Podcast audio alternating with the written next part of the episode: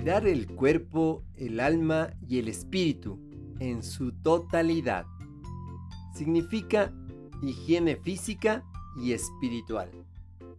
¿Cómo higiene física e higiene espiritual?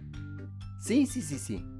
Higiene física, como cuando nos lavamos los dientes, nos cepillamos los dientes, nos bañamos cada día, pero también una higiene espiritual, limpiando estos malos pensamientos, llamémoslo así, limpiando actitudes eh, negativas que ingresan a nuestro espíritu, como actitudes de odio, de envidia, de resentimiento.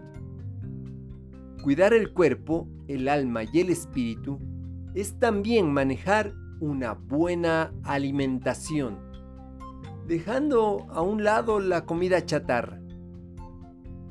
Cuidar el cuerpo también es cuidar el aire que respiramos.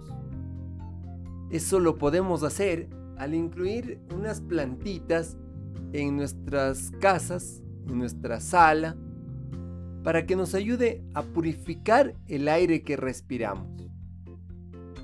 Te acompaña Mario Tapia Hernández y nuestras familias.